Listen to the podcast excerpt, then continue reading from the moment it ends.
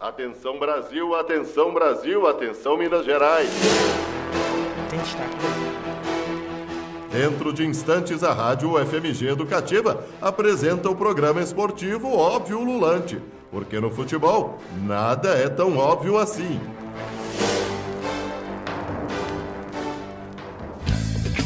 Muito boa noite, ouvintes do Óbvio Lulante. Eu sou Ives Vieira e está no ar mais um Óbvio Lulante aqui pela UFMG Educativa 104,5.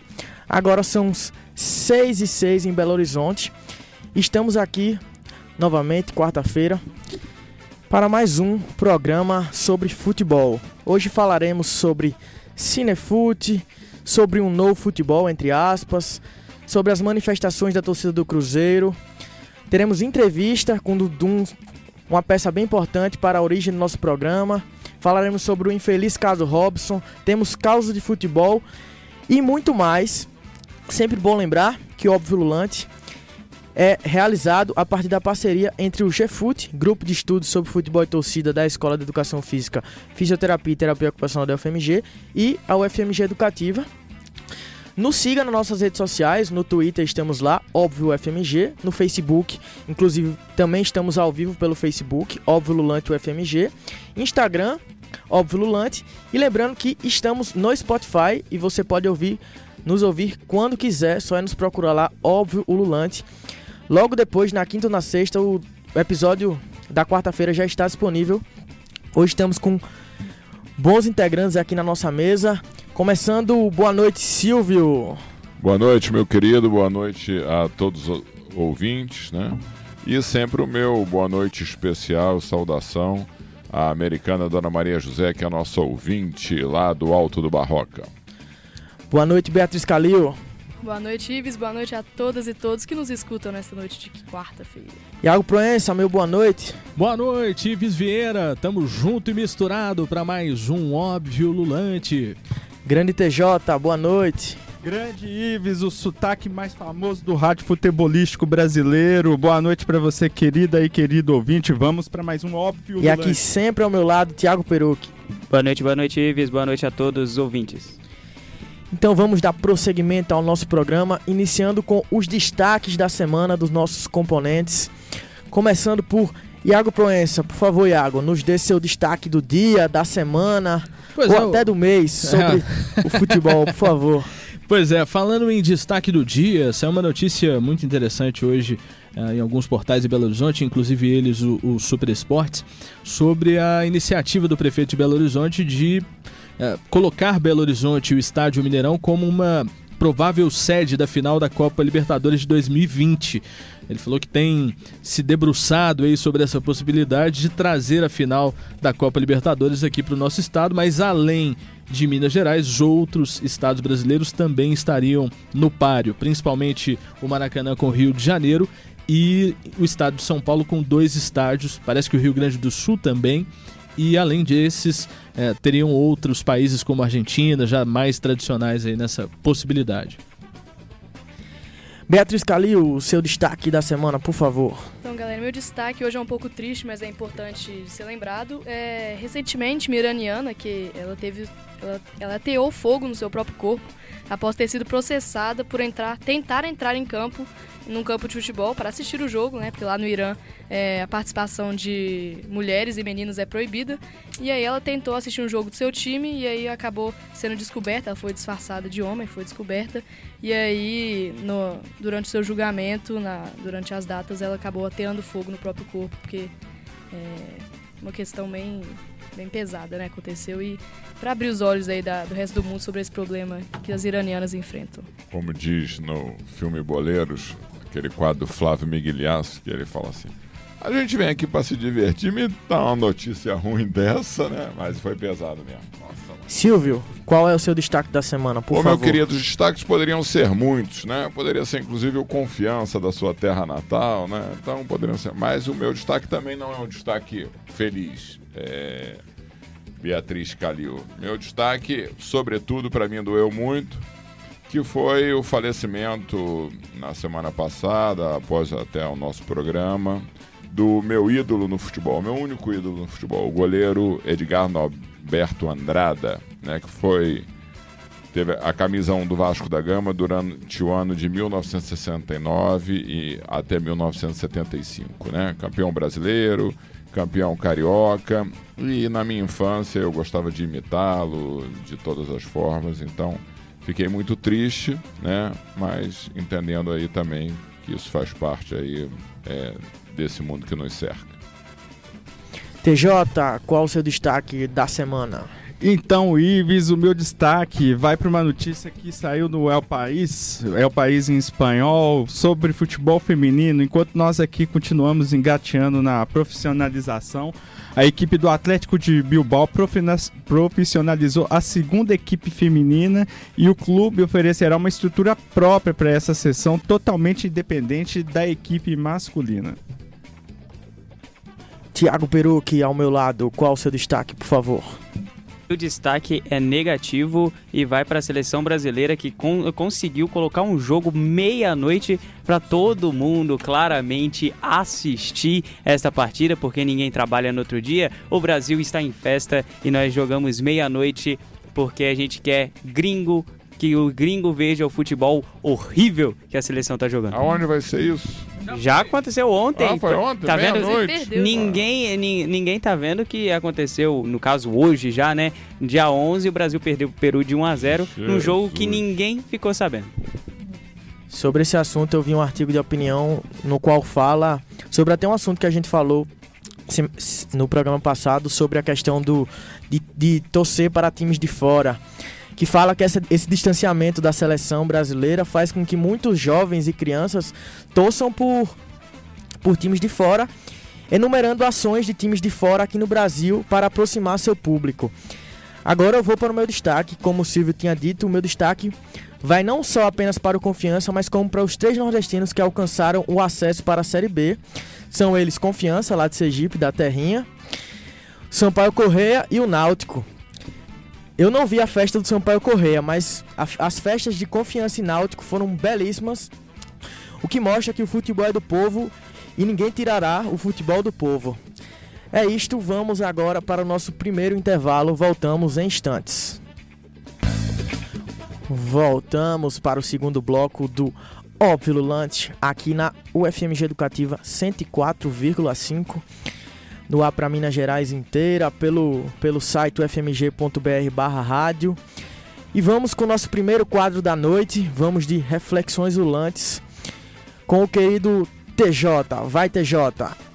Valeu, Ives. Então, a Reflexões Ululantes é, dessa vez foi escrita pelo nosso Matheus, o Matheus Caburé, que tem o título de Clubes Empresas versus Câmera.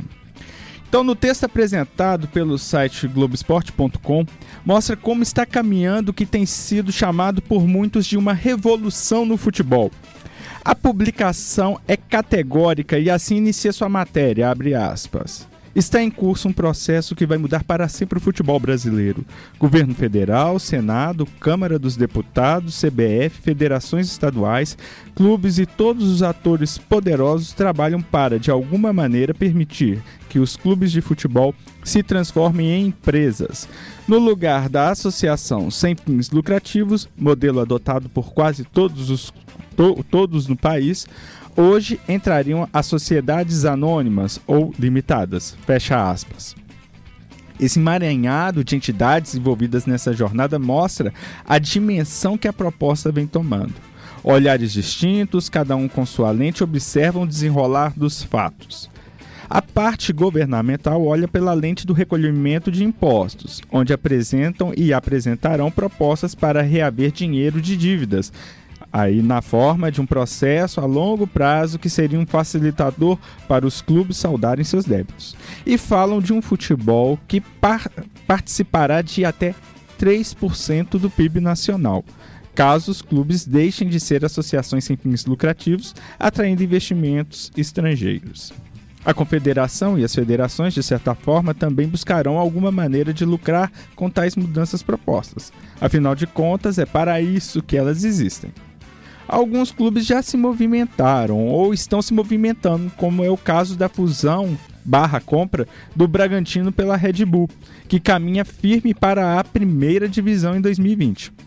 Ou CSA e América Mineiro, que estão em negociação com grupos chineses que investirão em torno de 100 milhões no clube alagoano e outro no grupo investiria 200 milhões no clube mineiro.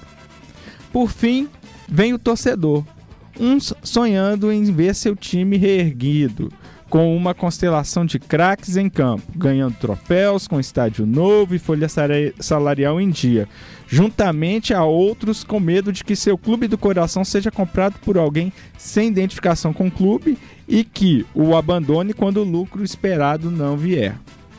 E aí, amigos, ouvintes e companheiros da bancada, querem ver seu clube nas mãos de um investidor? Vocês acham que isso trará melhoras para os clubes e para o futebol em geral?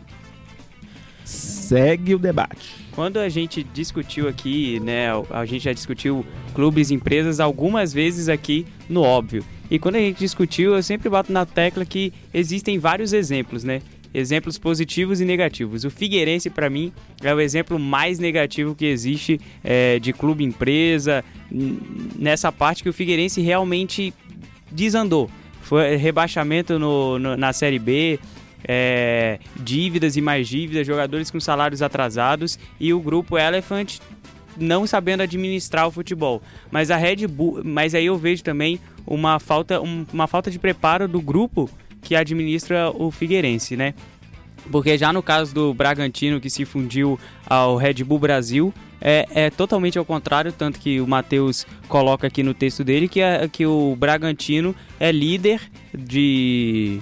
É, é líder do campeonato da Série B, vindo para a Série A, quase certeza que ele vai subir. E mas o Red Bull ele já tem uma experiência muito vasta é, no mercado é, futebolístico tanto que temos na Áustria, temos é, na Alemanha times da Red Bull que fazem sucesso. Então, para mim, realmente é uma. Aí vai depender de quem vai comprar o, seu, o, clube, uh, o clube, né? É, o, que vai se transformar em um clube empresa. Depende muito de quem vai comprar. Quem é essa empresa que vai comprar? Se for uma empresa que sabe mexer no ramo do futebol, ok. Mas se não for, acabou com o time. Uh, a gente. Uh nas conversas e, nas reuniões do, do GFUT, inclusive o próprio professor Silvio tem falado muito sobre isso. Quais serão as contrapartidas em caso dessa negociação ou compra dessas empresas? O caso do Figueirense, é, existem ali aquelas contrapartidas que, em caso de, de queda para a Série D ou C, C no caso, a, a, a empresa sairia e o clube voltaria é, para os conselheiros. Mas eu pergunto: é, esses conselheiros terão recurso para conseguir manter as contratações, manter os salários em dia. Assim, é, é, é uma situação muito. Eu, como torcedor, jamais admitiria que meu clube fosse vendido para alguma empresa uh, sem que essa empresa tivesse um vínculo com a equipe. Porque eu acho que você tem que criar um vínculo. No caso da, da Red Bull com o Bragantino, o que ela pretende fazer é exatamente isso. É criar uma espécie de, de vínculo com a, com a equipe que ela administra. Mas no caso do, do Figueirense, que não deu certo, eu fico realmente muito preocupado com esses, é, essas empresas que, que chegam aí é, de uma hora para outra, principalmente é, com o caso específico dessas empresas chinesas aí que estão querendo negociar com a América e com o CSA. Eu ficaria com dois pés atrás, mas é, eu, eu, eu tô analisando isso bem de longe nesse primeiro momento. Bom, até que eu fui citado, né? Eu, eu queria, assim, relatar uma experiência que eu tive é, na Espanha. E é interessante porque na Espanha só quatro clubes, eles não são empresas. Né? É, o Real Madrid, eu já falei isso aqui, o Barcelona, o, o, o Atlético Bilbao. E se eu não me engano, é um clube pequeno que eu acho que é o Osassunha, eu tenho quase certeza. Porque no momento de, de fazer é, é, essa mudança lá, os quatro clubes que estavam em dia, né? Bom. E uma coisa que, que me. Eu, eu acho que isso é uma, uma questão que não, não vai ter retorno, eu acho que vai ser difícil segurar. Mas o, o, o problema que se tinha na Espanha era quando um clube ele tinha dono. Ou seja, mais que 50% era de um único dono. E isso trazia muito problema, porque essa decisão ficava, às vezes, isso que é, você, é, o Tiago falou aí, é, na mão de uma pessoa que não tinha a mínima relação com aquele universo, com aquele clube, com aquela cidade. Né? Ou seja, um, é, um aventureiro chega, né? muitas das vezes eles não iam no clube, colocava algum laranja, algum alguém, algum alguém da sua confiança para administrar o clube, né?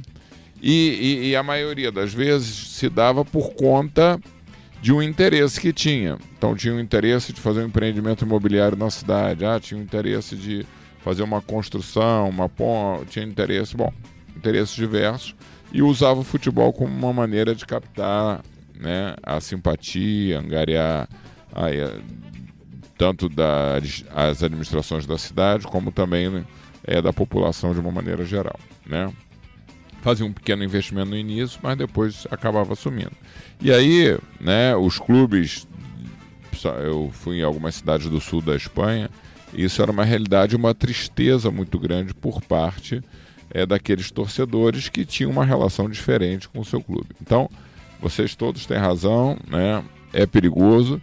Porém, eu acho que tem que se tentar aí um modelo híbrido. A resistência ela tem que ser no sentido de compor um modelo híbrido, é, onde que não haja possibilidade de alguém ter mais do que 50% das ações de um clube. É interessante pensar que esse discurso de transformar os clubes em empresas, ele vem junto com um discurso também antigo a respeito da modernização do futebol, né? Hoje a gente tem a questão dos estádios, né? O pessoal fala muito que foram modernizados, arenas, nesse, né? é, as, arenas, as chamadas arenas, que é uma realidade em alguns centros urbanos, em especial os maiores do Brasil, não é uma realidade é, nacional. E é bom pensar porque essa, essas iniciativas datam de muitos anos, do, prática, é, para ser mais preciso, do início da década de 90, que é, que é, a Lei Zico, que foi a primeira iniciativa de transformar os clubes em empresa, que na época, influenciado pelas modificações na Europa, da, da, é, da questão do relatório Taylor, por causa da, da, da, daquela tragédia de Hillsborough, os clubes começaram a, a, a, o discurso né, dos clubes era que isso ia salvar financeiramente os clubes aqui no Brasil. Esse discurso não colou, isso afeta grupos de interesse que estão dentro desses clubes atualmente, talvez por isso não tenha conseguido uma uma repercussão ou pelo menos uma uma entrada mais forte no passado. Vamos ver como isso vai dar, né? Atualmente eu acredito que vai ter muita resistência, pelo menos entre os clubes brasileiros, os chamados grandes clubes, vai ser muito difícil, penso eu, vamos ver, né, daqui para frente isso acontecer. Então, depois desse assunto bem polêmico, bem complicado, vamos de notícias ulantes com Caso Robson com Thiago Peruque. Bom, é, o jogador, o jogador é, Fernando, que joga atualmente na China, ele se envolveu numa polêmica que o Esporte Espetacular da TV Globo é, mostrou pra gente nesse final de semana, que é o caso do Robson Oliveira, que ele viajou com duas caixas do remédio Mitedon de 10 miligramas, comprimidos usados por pacientes que convivem com as dores fortes, com dores fortes ou que realizam tratamento contra o vício em ópio ou heroína. Na Rússia, a substância é tratada como entorpecente, o que gerou o processo que culminou com sua prisão. O remédio levado pelo motorista seria uma encomenda para o sogro do jogador Fernando, volante é, do Benjin Guan.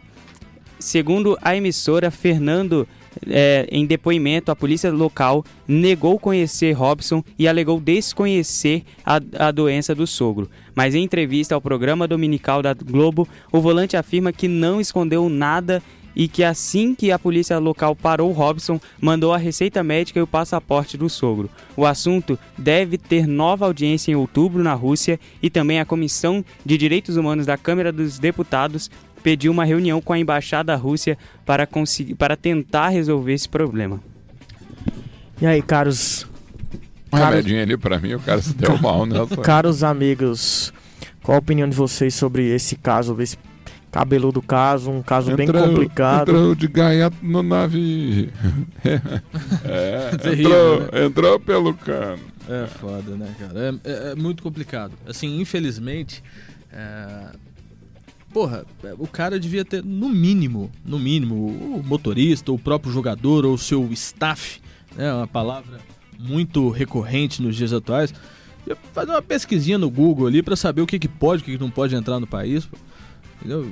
Aí o, o- entendeu? o trabalhador, pai de família, acaba sendo preso e a situação teria um embrólio violento, né? Que o jogador ainda nem tá lá mais, lá no- na Rússia, né? Teria mudado de país também, então...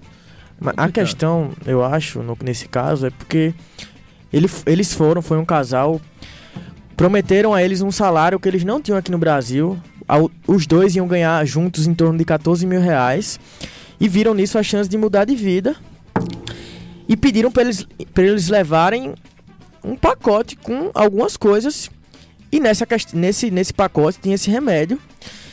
E aí falam que, que as falas dos tanto do Fernando como da esposa foi for- foi saiu desse jeito por causa do advogado, do clube que os, os aconselharam a falar de tal forma que não conheciam. A, a moça até fala, a esposa do Fernando fala que nem tinha relação com o pai, e tem foto dos dois lá na Rússia também. É um caso muito complicado que eu torço para que ele, ele seja inocentado, porque claramente ele não tem nenhuma culpa. E que o Fernando, Fernando disse que chegou junto no caso, chegue junto de verdade. Porque hoje o, o Robson tá numa, numa prisão que é de crimes pequenos, entre aspas. Mas caso ele seja julgado, ele pode pegar até 20 anos de cadeia e vai para um presídio de segurança máxima conviver com grandes criminosos da Rússia por tráfico internacional de drogas. É uma situação muito complexa, muito complicada. Espero que Robson seja libertado o quanto antes. Pois é, eu só discordo aí do, do caso, porque pela forma como ele foi, a impressão que se passa é que ele sabia que, o- que os remédios eram proibidos, né? Eles pegaram ele pra ser o. pra ver se rolava de, de passar pela, pela, pela alfândega russa e acabou que não aconteceu, uma vez que não deu certo. Deixaram ele à própria sorte. Então é um caso assim. Eu vi a reportagem no Esporte Espetacular. É um caso assim bem, bem complexo, bem complicado e com sérias implicações, né? Então, pois é, advogado do caso do, pro- da família de Robson afirma que não tem dúvidas que a família do Fernando foi mal intencionada assim. O- esse contato com, com o casal foi realizado pela sogra do Fernando, que pediu para ele levar esse pacote, que tem esse remédio, já que o, o sogro do Fernando tem dores fortes nas na coluna e necessita usar esse remédio.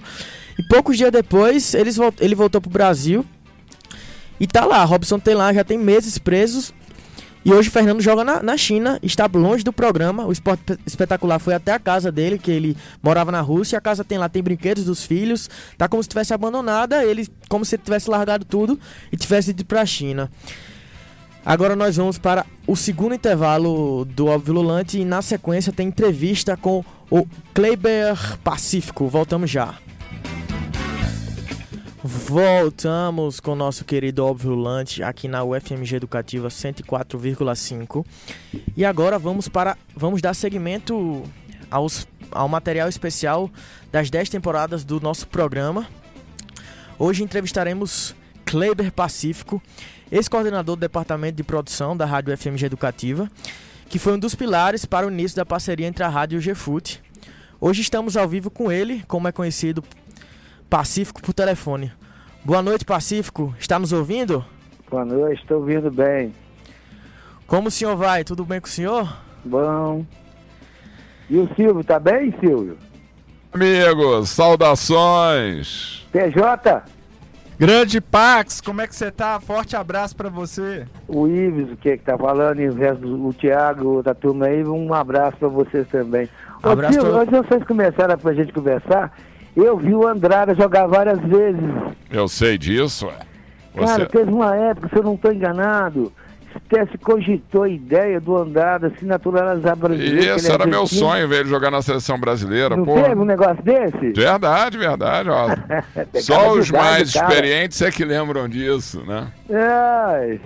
Só os mais experientes. É o gato, né? Eu chegava bem, né? É, eu ia cedo para São Januário para ficar é, vendo ali ele, ele entrar, ele passar. Eu ficava. no- tinha um buraquinho na arquibancada assim. E eu Hum. ficava lá vendo ó, o vestiário lá. Pra, nossa, era muito ídolo, assim. Mas é isso, né? A Não, vida. o, o Vasco tinha uma relação muito interessante com o Santos, né? Isso. O Vasco e o Santos eram jogos que o, fora do, do lá de São Paulo, o, o adversário era o Vasco. É. né? E teve até o, o- o Pernambuquinho, né? O Almir. né? Substituiu o Pelé num jogo do Mundial de, de clubes, não teve um negócio desse, Silvio? Teve, teve sim. Ah, tá vendo? A gente tem boas lembranças. Bom falar com você, meu querido. Bom vamos lá. Olha, já estamos em 10 temporadas, hein? Nós vamos agora. Estamos contando essa história aí do óbvio, hein? Você é o responsável. Não, é um conjunto de pessoas. Isso. né? Foi um conjunto de pessoas que havia uma pressão, na verdade, Silvio e ouvintes da. Ô, gente, boa noite aos ouvintes da minha UFMG educativa, a minha radinha. É, tinha uma pressão muito grande à época para a gente lidar com esporte, com futebol principalmente. E o Elias era o diretor-geral da rádio e ele queria o esporte que não fosse o futebol. E tinha uma garota que frequentava aqui a, a, aí a rádio, à época, da comunicação. E essa jovem, ela fazia, preparava-se para entrar para um mestrado aí no GFUT. E aí nós perguntamos para ela, por que, que vocês não têm um programa de futebol aqui na rádio? Aí quando veio a ideia de vocês, que eu e eles fomos conhecer... É a Luísa, a. Luísa. Luísa, isso, Isso, mesmo. né? Só que a Luísa ela não é da comunicação, é da educação física, Da entendeu? educação. Ah, ela andava com as meninas da comunicação. É, então. ela É. circulava ali no meio, entendeu? E aí nós queríamos, né, o Elias determinou que a gente deveria fazer algo fora do que as diversas emissoras de rádio já faziam. Uma vez que o tripé da UFMG Educativa falava numa programação alternativa, né? E falei, nossa, e agora? Aí quando a gente descobre o GFUT, nós estamos numa reunião lá na, na sala do GFUT, a primeira reunião, que era um, entender o futebol a partir das perspectivas outras que não fosse especificamente o jogo em si, mas como se dava as relações sociais, as relações políticas, o torcedor, o jogador, a mulher. Né? Isso foi quando nós descobrimos que existia isso, nossa, isso é perfeito.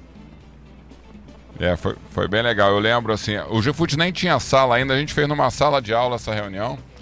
E, e aí vocês sempre nos ajudando muito, assim, nós não sabíamos, não tínhamos ideia de como fazer, né, Pacífico? E aí a- a- o conhecimento de vocês foi fundamental nesse processo. E tem uma coisa muito importante, né, Silvio? Era, era uma relação de aprendizado para os nossos estudantes estagiários, os do, daí de você, da educação física, e também propor ao ouvinte a repensar o futebol a partir de uma outra visão, que é o que mais dificulta hoje em dia o entendimento do esporte, do futebol, dele diante de uma sociedade tão complexa como a nossa. E o GFUT propunha e propôs e vem fazendo isso até hoje, né? Como você deve, como óbvio, deve lidar com, como o futebol deve lidar com, a gente deve pensar o futebol, porque nem tudo é tão óbvio assim, né? É. Mas o, o, Pacífico, você fala um pouco sobre o compromisso de uma rádio universitária. Eu acho que isso é muito importante, né? Você veja, nós temos aqui, só agora nesse momento, quatro pessoas da área da comunicação. Né? Nós temos aqui jovens entre 19 e 20 anos, né?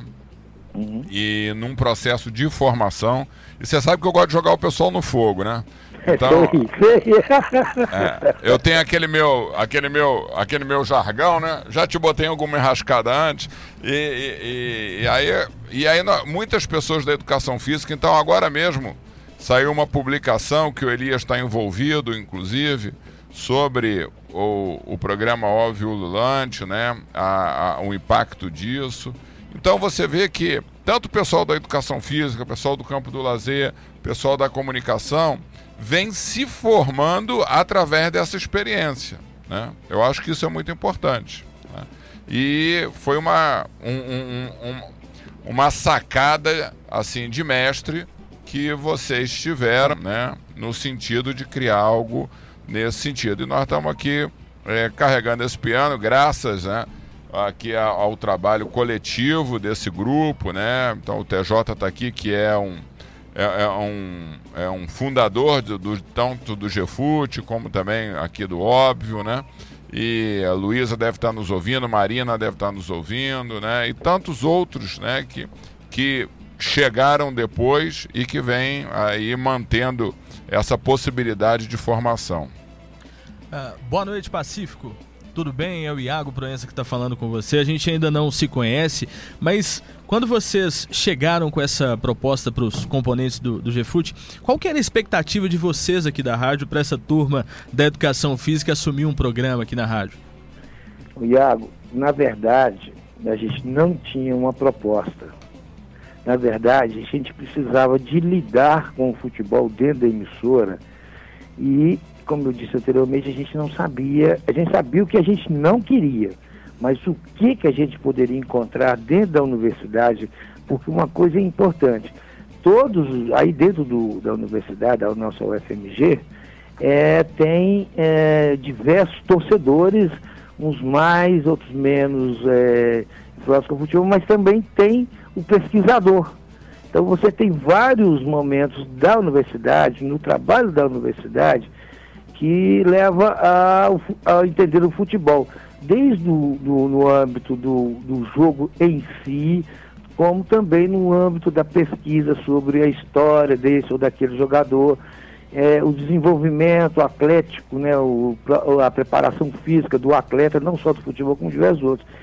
E aí, nessa conversa, uh, dentro da, da, com a Luísa e os companheiros dela, e a pressão muito grande dos alunos da comunicação querendo lidar com o futebol, nós descobrimos através do primeiro contato o que, que era o GFUT. A partir daí, o que, que vai acontecer? Nós tivemos que aprender a entender o que, que é a torcida. Então, eu nunca tinha pensado a torcida como um movimento é, da sociedade civil organizada. Eu tinha pensado sempre a torcida, a partir muitas vezes de uma colocação é, superficial e interpretação muitas vezes da, dos profissionais da área de, de rádio e televisão, que lidavam com o futebol propriamente dito, não tendo, entendendo os torcedores como, ou as torcidas organizadas, por exemplo, como algo da sociedade civil organizada, que aquilo era possível, que era um direito e que deveria se estabelecer uma outra visão, uma outra forma de entender aquele torcedor e compreender e não só semente, ser somente um consumidor que pudesse pagar um pay-per-view, que pudesse pagar o preço do estádio, que fosse lá para só consumir, mas ele também exercia ali, e isso aprendi com vocês do GFUT, com essa com o Silvio. Ah, o Pacífico e nós aprendemos também muito com você como fazer um programa, porque tanto que ele começou é, sendo gravado, né? E depois nós acabamos fazendo ele ao vivo. Olha, eu estou aqui recebendo aqui no WhatsApp vários abraços para você. É, Rafael Miguel tá aqui. Grande, é, esse me deu trabalho, senhor Silvio. É. O, o, Andrezão, o Andrezão tá aqui lembrando no dia que você entrou no ar direto do Mineirão engasgando, né? É. então, tá todo mundo aqui te mandando um grande abraço. Andrezão, e, e falar, irmão, é, te agradecer, falar da, dessa tua participação, né? Que você tem realmente aí é, escrito né, nessa nossa pequena é, é, é, construção aí, mas que é feita com muito carinho, que é o óbvio Lulante.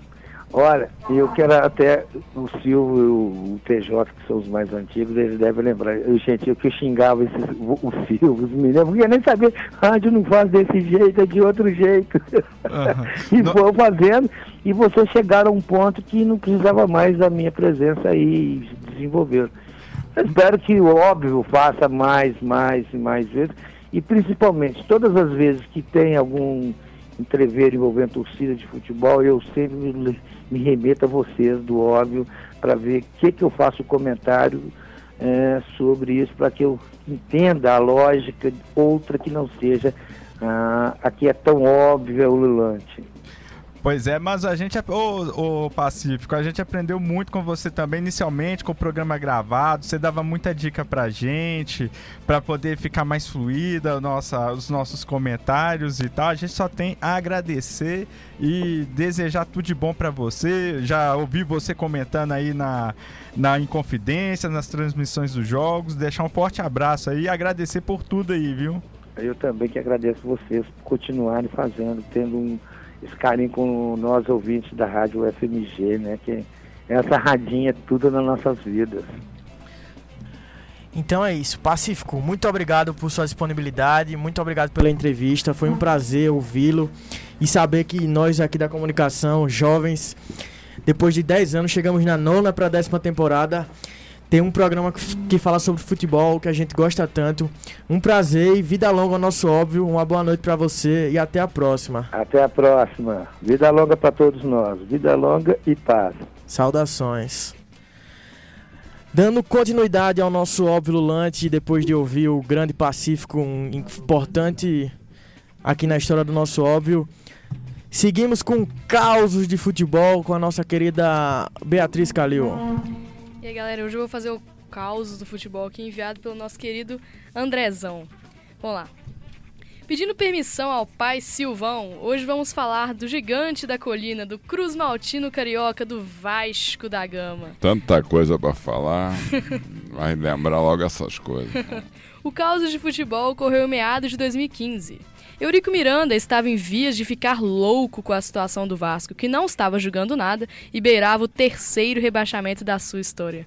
Eurico tentou de tudo, prometeu o bicho, ameaçou, deu tapa na cara de jogador, escalou o time, mas nada resolvia. Era o Vasco entrar em campo que a derrota era certa. Em um certo momento dessa saga, Eurico foi aconselhado até mesmo por Sérgio Malandro. Isso mesmo, Serginho Malandro. Eurico convidou o humorista para jantar em sua casa, explicou a situação do clube e os dois lamentavam a situação da equipe. Em um dado momento, Sérgio Malandro decidiu ajudar com preciosos conselhos o cartola vascaíno, que ansiava até mesmo por ajudas divinas. Ninguém poderia imaginar, mas o todo-poderoso dirigente do Vasco estava diante de um fanfarrão ouvindo conselhos bem aleatórios. Abre aspas para Sérgio Malandro, que inclusive torce pro Fluminense. Abre aspas aí. Existem palavras mágicas para quando o time entra em campo. Se você falar ha, a bola vai rolar mais redonda e os caras vão acertar os passes. Se você falar ha, yeah, yeah, aí o time vai disparar. Agora, meu amigo, se você falar ha, yeah, yeah, glu, glu, seu time vai para a final da Libertadores. Entre, é, entre parênteses aí, risos que ele provocou. São palavras mágicas. Fecha aspas. Ninguém sabe ao certo se os conselhos foram seguidos, mas nossa equipe apurou os fatos e concluímos que, de fato, essas dicas preciosas foram dadas. Apesar disso, o Vasco foi rebaixado em 2015. Que interessante história aí, cômica, interessante, envolvendo o Vasco e o humorista Sérgio Malandro, mas o tempo corre e a gente precisa ir para o intervalo e volta já já aqui na UFMG Educativa. Voltamos com o Óbvio Volante aqui na UFMG Educativa e para não perdermos tempos, vamos com Iago Proença. Vai, Iago! Sua décima edição e começa hoje às 7 horas e 30 minutos no Cine Belas Artes com o filme A Copa dos Trabalhadores. O repórter Tiago Perucci conversou com a organizadora do evento, Daniele Fernandes, que falou sobre os preparativos para o festival.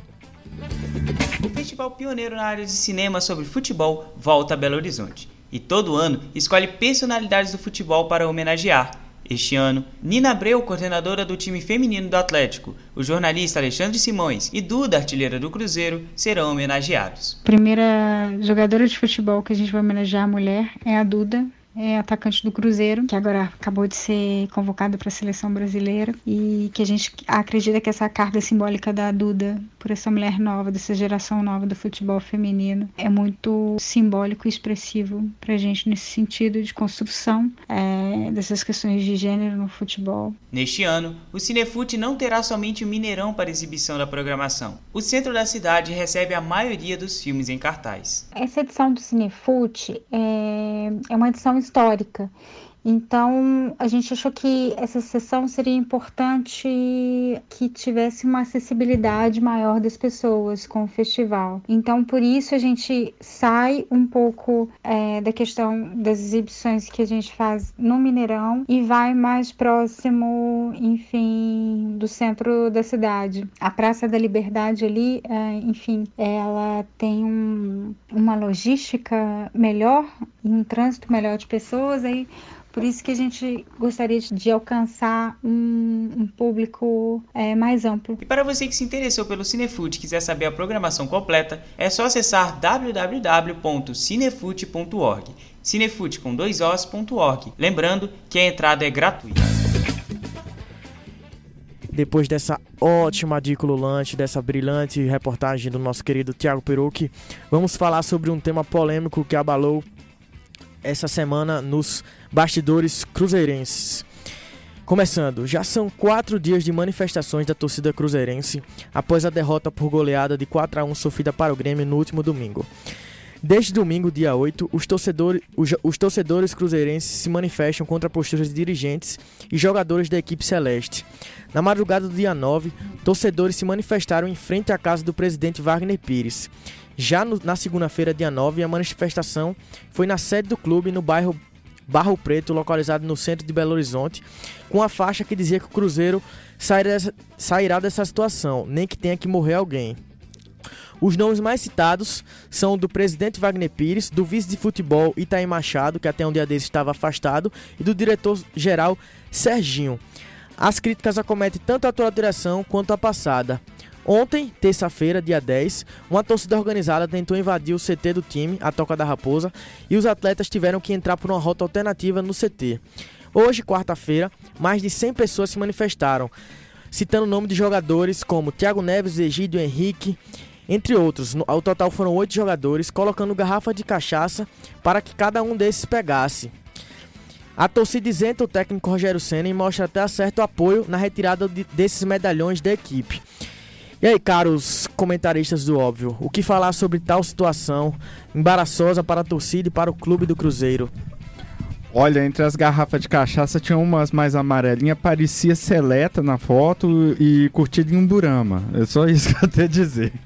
Não, assim, eu é, é, é, curioso essa história do Cruzeiro, né? É claro que eu não vou ser aqueles jornalistas que falam que isso não são torcedores, que são outras, né, outras raças, mas isso são violentos, eles, eles são criminosos. Mas assim, eu não vejo esse método de ameaçar de morte os jogadores como sendo é, a melhor arma, a melhor forma de você fazer eles jogarem melhor.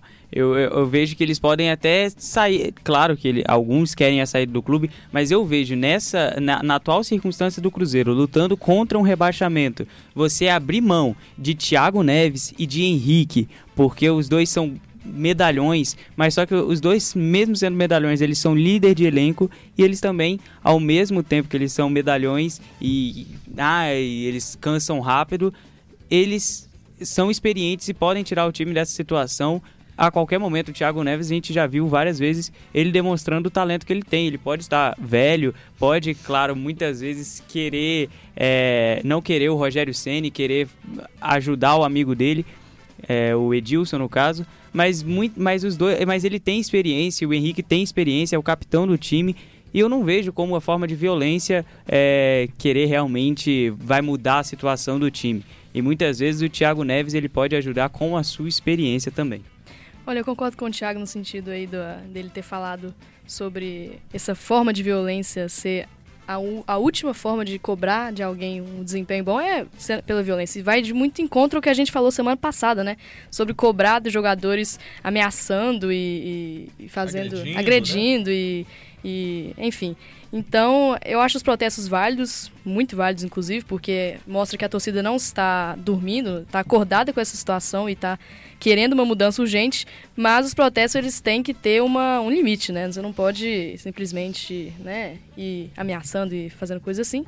E, inclusive, esse de hoje foi bem curioso ficou bem famoso é, pelo simbolismo da cachaça, né? Que os, a torcida costuma chamar, não só do Cruzeiro, mas torcidas no geral costumam chamar os jogadores que estão jogando mal de, de cachaceiro, porque a gente vê muitos, muitas, muitos vídeos de jogadores na balada, né? Em vez de né, estar trabalhando ou estarem reclusos, entre aspas, aí para concentrar mais. E essa, esse simbolismo da cachaça eu acho muito interessante, especialmente aqui em Minas Gerais. Então foi um protesto silencioso, mas que fez muito barulho, né? Não, é, é, eles, eles, na verdade não são cachaceiros, cachaceiro é quem produz, eles são consumidores. não, eu imagino o Ives ser proibido de ir para pro Cabral aqui da frente. Eu acho, eu acho que não seria que cúmulo, possível. Né? Não, não. Ima, imagine o, o chefe do Ives, o senhor tem aqui também um, um aqui, um aqui tá, que é o Silvio. Imagine o Silvio falar não, não. Você não vai mais pra balada. Hoje tem Cabral, não. Hoje não tem, não tem mais Cabral você é, agora nós temos que ficar em casa concentração. Por, e concentração para o trabalho de amanhã. Pois é, fui a, me atingiram aqui. mas... o direito, é o seu direito de réplica agora. Pois é, não, mas vou deixar, vou passar esse que a gente tá sem muito tempo. Agora a gente vai com a frase da semana, do dia. Frase do dia. Vai que é tua, Silvio. Olá, ouvinte. A frase do dia hoje, muito legal por sinal, veio da nossa querida Jéssica Montaini, que está lá pelos lados do sul de Minas Gerais, né, mais especificamente em Poços de Calda. Boa noite, amigos e ouvintes do óbvio. A frase da semana é sobre o acesso do Náutico à Série B no empolgante jogo nos aflitos, ao qual inclusive o nosso amigo Renato Saldanha estava presente com seu filho lá. Abre aspas. Se tivéssemos jogado na arena, a gente não teria subido. A frase é do presidente do Náutico, Diógenes Braga, mostra bem a importância do aflitos no acesso como vocês veem essa questão Arena e Aflitos. Grande abraço para todos da nossa querida Jéssica e um beijo para ela. É, eu vejo realmente como uma frase correta. Eu, é, acompanhando é, esse jogo, a torcida do Náutico realmente faz um caldeirão. É a mesma situação aqui do Atlético no Independência, que joga no Independência, porque o Mineirão, querendo ou não, é mais afastado. E a Libertadores do Galo só foi a Libertadores do Galo de 2013 por conta do Independência. Eu não tenho dúvida que se ele jogasse todos os jogos no Mineirão, não ia, não ia ser do mesmo jeito. A torcida não ia apoiar do mesmo jeito, do jeito que apoia no Independência. Né, do estádio, o clima do estádio. Então, assim, eu, eu, eu vivi algumas experiências. Um dia até falei, comentei no, no na reunião do GFUT sobre um estádio em Rio das Ostras, um negócio, um estádio bem escondido, é, bem parecido com, com o do Juventus da Moca, né? Um negócio pequenininho ali, mas, cara, a emoção é, você chegar no estádio desse para assistir um jogo de uma torcida e ver ali o torcedor sofrendo e, e, e ativamente feliz com, com os jogos da sua equipe é, é impressionante. Assim, eu todas as opções, todas as vezes que eu vou para o estádio para assistir o jogo do meu time principalmente, é, eu, eu me arrepio a hora que eu ouço a torcida.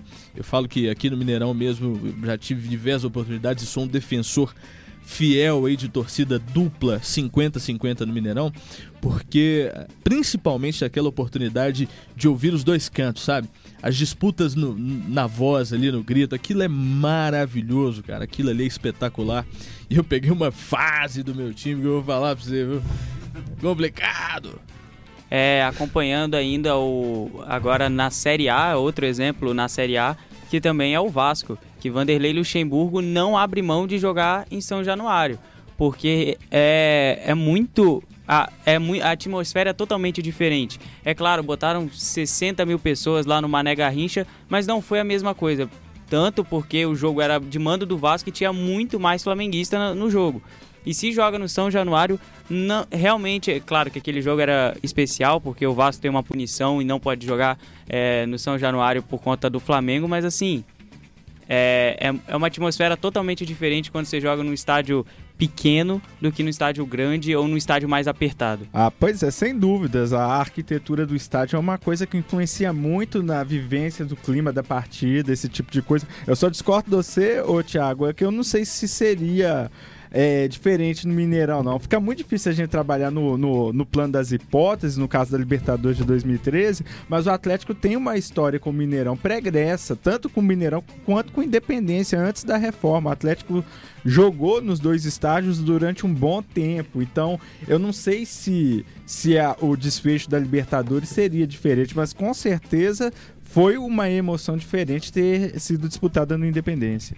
Sobre o Náutico, é bom lembrarmos aos nossos ouvintes que o Náutico ficou muito tempo sem jogar nos aflitos. Os aflitos passaram por uma, uma grande reforma aí que deixou o estádio ainda mais bonito, mais simpático e aconchegante. E lembrar a festa que o Náutico fez. Milhares de torcedores invadiram. Invadiram não, né? Comemoraram o acesso. Uhum. Foi, foi, foi muito bonito, muito bonito e mostra aí a força do nosso futebol nordestino. É a. E a Arena Pernambuco também fica muito longe, né, Ives? Ela não é um estádio muito próximo do, da cidade. Ela fica numa região da metropolitana, né? São Lourenço da Mata. Então o acesso a ela é um acesso difícil. Sim, sim, é, é, é distante mesmo. Tem um amigo meu, torcedor do esporte, que um dia desse demorou muito para chegar no, no jogo, saiu com duas horas de antecedência e mesmo assim só chegou para o segundo, pro segundo tempo. Então é isso, hoje vamos ficando por aqui. Hoje eu quero mandar os parabéns pro meu amigo Arthur Rabelo, que hoje é aniversário dele. Espero que você ouça esse, esse parabéns em algum momento, Arthur. Ficar aqui meu abraço para você. Encerramos hoje o nosso óbvio. Foi um prazer tê-los conosco. Muito obrigado por, pela sua audiência. Nossos agradecimentos de hoje vão para nosso querido Andrezão, Beatriz Calil, Iago Proença, Jéssica Montaini, Matheus Alexandre do Caboré, Silvio Ricardo, Tiago Costa, Tiago Peruque, TJ, Ives Vieira e a equipe técnica da UFMG Educativa, Breno Rodrigues, Tiago Francis e Judson Porto. Até a próxima quarta. Até lá! Atenção, rede da UFMG Educativa. Termina agora a transmissão do programa esportivo Óbvio Lulante. Porque no futebol, nada é tão óbvio assim.